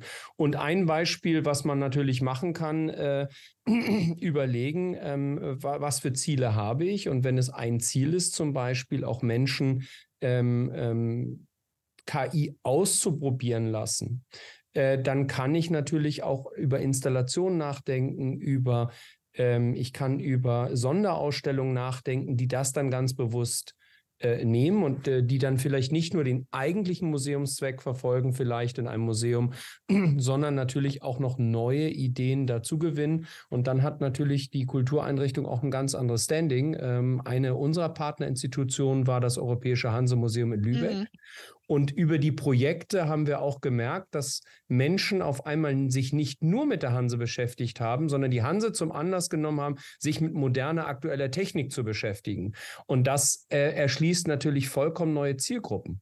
Äh, mhm. Und insofern äh, kann es sehr, sehr sinnvoll sein, sich für diese Techniken zu öffnen. Mhm. Ähm, jetzt war das genau für Laila ja schon äh, eine Steilvorlage, äh, Vernetzung und sich äh, austauschen darüber, aber du hast jetzt auch schon dein Händchen gehoben. Ja, genau. Ich wollte dazu nämlich auch noch was sagen. Also ich glaube tatsächlich, das, was ähm, Tobias jetzt hier gerade angesprochen hat, ist wahnsinnig wichtig, nämlich dass man das als äh, Kulturinstitution oder jetzt in meinem Fall auch als Wissenschaftsinstitution, wenn man sozusagen aus dem ähm, ähm, irgendwie sich gewahr wird, dass man auch eine gewisse, ähm, wie soll ich sagen, so, so ähm, es gibt auch Barrieren. Also Menschen haben sozusagen auch äh, wie sagen, Ehrfurcht vielleicht schon, ähm, ein, an einen heranzutreten mit Fragen, ne? Oder sagen, möchtest du da nicht mal dabei sein? Möchtest du nicht ja was dazu sagen? Wir haben hier ein Problem, möchtest, ne? Und diese, diese Barriere, die gibt's aber auch andersrum, also aus dem Bereich der Kultur wiederum in die Kultur, also Kulturwirtschaft, sozusagen, wo, wo eben Startups da in, in kleineren wirklich äh, Kreisen an, an Dingen Fragen rumtüfteln, die vielleicht auch für größere Institutionen spannend wären. Ähm, da einen Einblick zu haben. Ähm, und das meine ich mit eben vernetzen und dass man eben ähm, äh, Räume schaffen müß, müsste, ja, wo solche Vernetzung stärker. Ähm, ich meine, das wird ja auch mit so Hackathons, ne, wird ja auch schon viel glaube ich, da angeleiert. Das könnte noch, also ich bin ja ein großer Fan von Hackathons, ähm, noch stärker in dem Bereich sein. Ja. Sowas zum Beispiel, aber eben auch tatsächlich, das ist diese Idee von Creatix, dass man tatsächlich auch erstmal aufmerksam wird, was gibt es eigentlich noch. Ne? Also auch, man hat ja oftmals nur den Blick für, für seine eigene äh, Bubble, sozusagen, ich nenne es jetzt mal Bubble, ne? Also so, und diese über die Grenzen hinaus ist gar nicht so einfach. Also selbst wenn man, wenn man sagt, ich möchte mich jetzt öffnen, ne, dann findet man auch erstmal gar nicht äh, an, die richtigen Ansprechpartnerinnen oder man braucht wahnsinnig lange. Und um diese Barrieren ja einfach so ein bisschen runterzubrechen, äh, da bräuchte es irgendwie Tools, dass man auch eben schafft, weil eben, ich habe auch mit mit äh, aus dem Museum, Badische Landesmuseum jemand gesprochen oder, oder ich weiß gar nicht mehr, ob es wirklich, war ein anderes Museum. Auf jeden Fall, dass es ähm, sozusagen manchmal, sie suchen Leute, die vielleicht in, irgendwie zu gewissen Fragen etwas, aber dann findet man vielleicht in dem Moment keinen. Und da, dass man da vielleicht äh, ähm, Möglichkeiten schafft, dass man da schneller und einfacher zueinander kommt. Das Mhm. Also es gibt ja schon, glaube ich, so eine gewisse Szene, ne? Badisches Landesmuseum Sonja. ähm, ähm, und äh, da gibt es ja viele, die sich auch schon mit dem Thema KI äh, beschäftigen. Aber äh, das ist auch nochmal ein Appell, tut euch zusammen und eben gebt die Möglichkeiten, vielleicht auch Dinge auszuprobieren, wie du das gesagt hast, Tobias, ne? dass man damit äh, ähm, mit Leben, äh, mit das mit Leben füllt und, und diese Sachen. Ich möchte aber unsere. Kurz, genau, damit ja. wollte ich nicht sagen, eben, es gibt schon Leute, die das extrem toll machen und so eben, aber mit, ich habe eben im Austausch mit, mit Leuten darüber gesprochen, dass man. Nee, es ist wichtig, dass, dass diese Szene, dass das nicht nur so zufällig, man trifft sich auf Konferenzen und so, sondern dass das Ganze vielleicht noch weiter ausgebaut wird. Und da denke ich, ist so eine Plattform sicherlich auch ähm, eine wichtige Voraussetzung. Ich will aber zum Schluss noch mal darauf kommen, weil ähm, wir haben jetzt vieles ähm, so angesprochen. Es geht ja heute auch noch mal darum, vielleicht die kulturpolitischen Rahmenbedingungen dafür zu schaffen. Wir haben über Rechte äh, Fragen gesprochen. Was ist aus eurer Sicht und vielleicht äh, da einmal noch mal, ich gucke gerade, ist jetzt noch eine Frage in den Chat reingekommen. Aha, wie kann Bildung für nachhaltige Entwicklung aller Meinung nach, also ihrer aller Meinung nach dazu beitragen, dass Kulturinstitutionen ein Publikum mit Bildung für nachhaltige Entwicklung erreichen. Ja, das Thema Nachhaltigkeit ist hier natürlich äh, eine ganz, ganz wichtige Frage, auch in dem Kontext. Martin, du hattest es, glaube ich, auch schon mal angesprochen. Ähm, nehmen wir gerne auch noch mal den Blick ähm, in die Frage, was kann Bildung und ähm, nachhaltige Entwicklung in diesem Kontext auch noch beitragen. Aber ich fände es schön, wenn wir zum Schluss noch mal so eine Blickrichtung auf die kulturpolitischen Rahmenbedingungen. Was braucht es dafür, um eben vielleicht auch noch aus den einzelnen ähm, Spezialisierungsbubbles, will ich das jetzt so mal nennen, ne, vielleicht ähm, eine größeren ähm, Effort im Kulturbereich an sich zu machen. Martin, fängst du mal an, der kulturpolitische Rahmen, der gesetzt werden muss. Was muss da drin beinhaltet sein?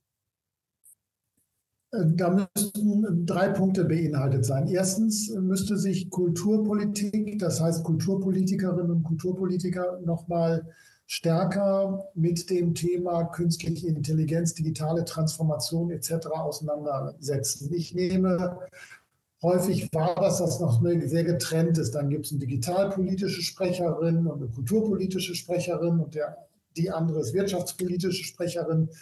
Ähm, da müsste eine stärkere systemische und integrierte Sichtweise stattfinden innerhalb der Kulturpolitik, sich nämlich mit technischen und wirtschaftlichen und rechtlichen Fragen auch auseinanderzusetzen. Das ist das eine. Das zweite ähm, ist das, was Tobias aus Schleswig-Holstein be be beschrieben hat. Äh, Kulturverwaltungen, damit kommunale und auch äh, Landesverwaltungen sollen oder müssen durchaus Geld in die Hand nehmen, um Projekte durchzuführen, von denen sie nicht wissen, wie sie ausgehen. Das ist mit der Förderlogik manchmal schwer vereinbar, weil da muss man, steht im Zuwendungsbescheid genau drin, was hinten dabei rauskommt. Ähm, ich glaube, da brauchen wir viel mehr Offenheit, um uns da ähm, stärker zu positionieren. Und der dritte Punkt, äh, da bin ich ein bisschen skeptisch. Ähm, der betrifft die Ausstattung an Hard- und Software. Ich glaube, dass wir als öffentlicher öffentliche Einrichtungen oder auch als Kulturpolitik und Kulturverwaltung nochmal ein stärkeres äh, Augenmerk darauf richten müssten, wie wir unsere Technik ausstatten, weil wir vielfach wirklich hinter den großen Tech-Firmen und Tech-Giganten zurück, mhm. zurückstehen. Ähm, das heißt, wir müssten mindestens wissen, wie man diese Systeme anwendet, wie man sie nutzen kann und wie sie funktionieren. Wenn dann aber die öffentliche IT-Ausstattung einfach aus irgendwelchen Gründen entweder weil kein Geld da ist oder weil der Datenschutz sagt, es geht nicht oder weil sich niemand damit beschäftigen will, nicht äh, hinreichend gut ist, haben wir ein Riesenproblem. Also wir haben auch mit Kultureinrichtungen gesprochen, denen erzählen wir was von KI und dann hören die still zu und sagen nach zehn Minuten, naja, wenn wir wenigstens ein neues Laptop hätten, dann könnten wir schon ja. anfangen. Ja, ja, ja, das ist eine Grundvoraussetzung. Ähm, du hast die Förderung angesprochen, da werden wir ja nächste Woche nochmal ganz intensiv drüber sprechen.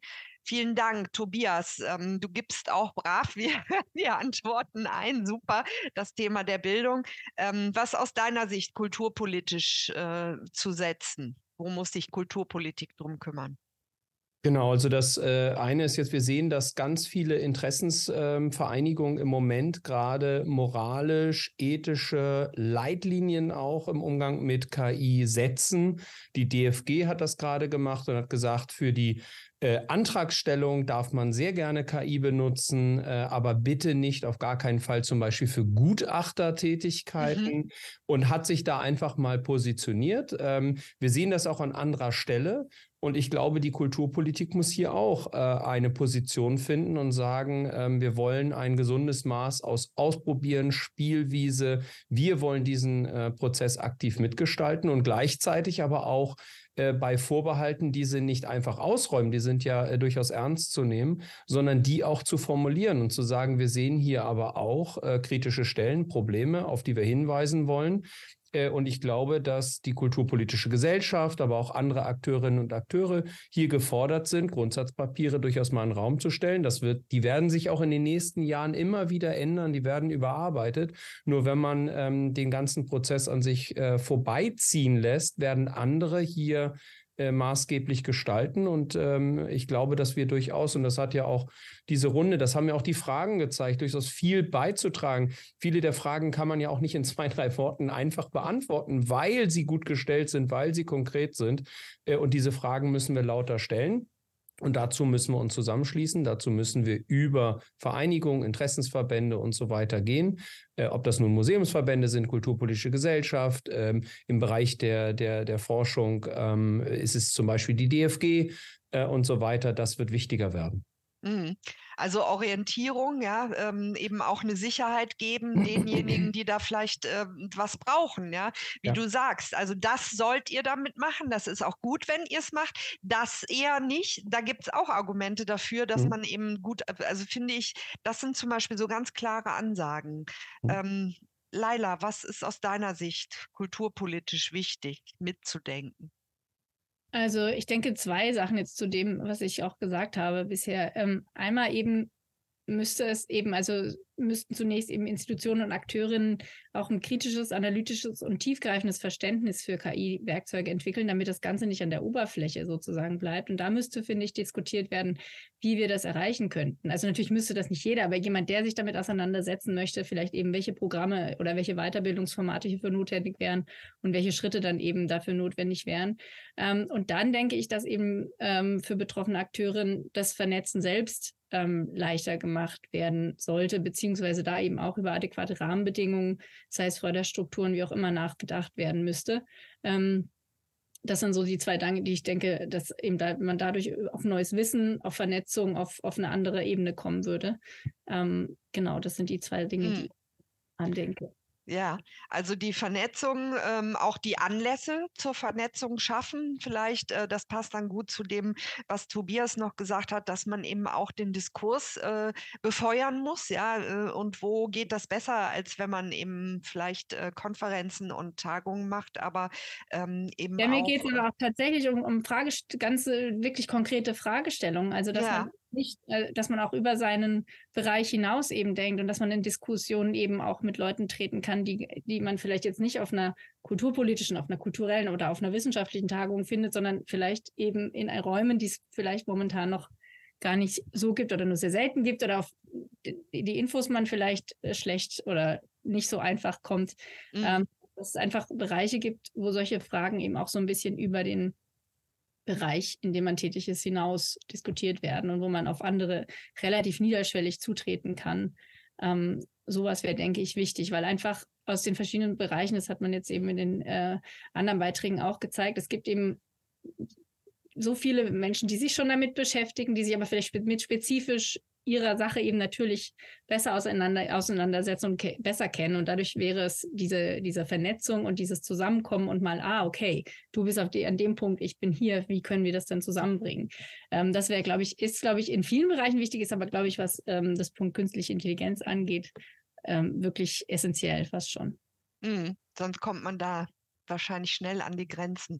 Und Tabea, für dich, ist natürlich auch nochmal aus der Förderperspektive wahrscheinlich immer interessant drauf zu blicken. Aber was ist so kulturpolitischer Rahmen? Was könnte Kulturpolitik machen und tun und sollte sie? Also ähm, zu den wichtigen Fragestellungen äh, ist ja eben schon ganz viel Input gekommen und ich äh, erwarte ehrlich gesagt, dass in den nächsten ein bis zwei Jahren äh, die grundlegenden, wichtigen, auch ethischen Fragestellungen eben für den Kulturbereich beantwortet sein werden. Und äh, das ist total wichtig und ohne das geht es nicht. Aber ich glaube, äh, dass parallel noch sehr viel mehr in die Breite gearbeitet werden muss, weil wenn wir mal überlegen, bei welchen Kulturinstitutionen, die wir kennen, egal welche Sparte, wird jetzt gerade mit künstlicher Intelligenz gearbeitet? Ich habe den Eindruck, das ist so extrem im äh, theoretischen noch behaftet, dass wir dringend mehr ins Ausprobieren kommen müssen. Und entweder die Leute äh, setzen sich selber damit auseinander oder ähm, äh, gründen selbstständig Netzwerke oder man muss sie einfach zum Beispiel über Förderformate an die Hand nehmen und sagen, niederschwellig. Wir suchen jetzt, keine Ahnung, 20 Museen deutschlandweit oder äh, 20 Kultureinrichtungen, ähm, die Lust drauf haben und wir schneidern extra ein Format, was für die jeweils passt, sodass sie damit arbeiten können. Gutes Beispiel. Ich habe in letzter Zeit äh, das Tool Chat äh, PDF für mich entdeckt. Großartige Sache. PDF rein, äh, 20-seitig, 60-seitig, völlig egal, lasse ich mir zusammenfassen oder stelle Fragen an das PDF. Das macht so viel Spaß. Klammer auf, die Datenlage ist nicht geklärt, denn die Daten bleiben bei dem Unternehmen und werden womöglich weiter benutzt, auch wenn ich das Ding lösche. Klammer zu, macht aber trotzdem Spaß. So, und da müssen wir hinkommen. Wir müssen es benutzen, weil dafür ist es da. Es ist ein Werkzeug. Und nicht nur, um sich äh, kryptische Gedanken darüber zu machen. Wir müssen die Fragen klären, gar keine Frage, aber wir müssen es auch benutzen. Mhm. Das ist doch ein schöner, äh, schöner Abschluss mit einer Punktlandung. Wir müssen es benutzen, ja, äh, und wir müssen irgendwie äh, auch in der Benutzung so eine gewisse Zügel in der Hand halten, beziehungsweise wissen, was wir da tun. Das ist, glaube ich, ganz entscheidend. Wir müssen darüber sprechen. Wir müssen den Diskurs befeuern. Wir müssen Wissen teilen. Ja, das kam heute, glaube ich, auch sehr klar und deutlich raus. Wir müssen das Wissen teilen und die Leute zusammenbringen, die da vielleicht schon mehr ähm, ausprobiert haben haben. Wir müssen uns positionieren äh, als Kultur auch ähm, gegenüber den großen Playern, ähm, die vielleicht uns da ähm, auch übervorteilen wollen. Ähm, und da hilft das Jammern nicht, denn es geht nicht mehr wieder weg, so wie das damals immer gesagt wurde. Das Internet geht nicht wieder weg und ich glaube, KI geht auch nicht wieder weg. Ich darf mich ganz herzlich bedanken bei dir, liebe Tabea, bei dir, liebe Laila und bei Tobias und Martin für den dichten Input und für ähm, die Beantwortung der vielen Fragen. Und ähm, ich darf mich bei allen bedanken, die diese Fragen hier beigesteuert haben und ähm, die vielleicht weiterhin auch dranbleiben. Nächste Woche, wie gesagt, werden wir uns äh, um das Thema auch äh, der Kulturförderung kümmern und da werden wir sprechen mit äh, Olaf Zimmermann, wird kommen und wird uns da auch noch mal ähm, einiges aus der Sicht äh, auch äh, des Kulturrats sagen. Dominika Schope, die Leiterin des Kulturamts in äh, Karlsruhe, ehemals ähm, auch ähm, ZKM, wird da sein und Holger Berg Bergmann als Geschäftsführer des Fonds Darstellende Künste.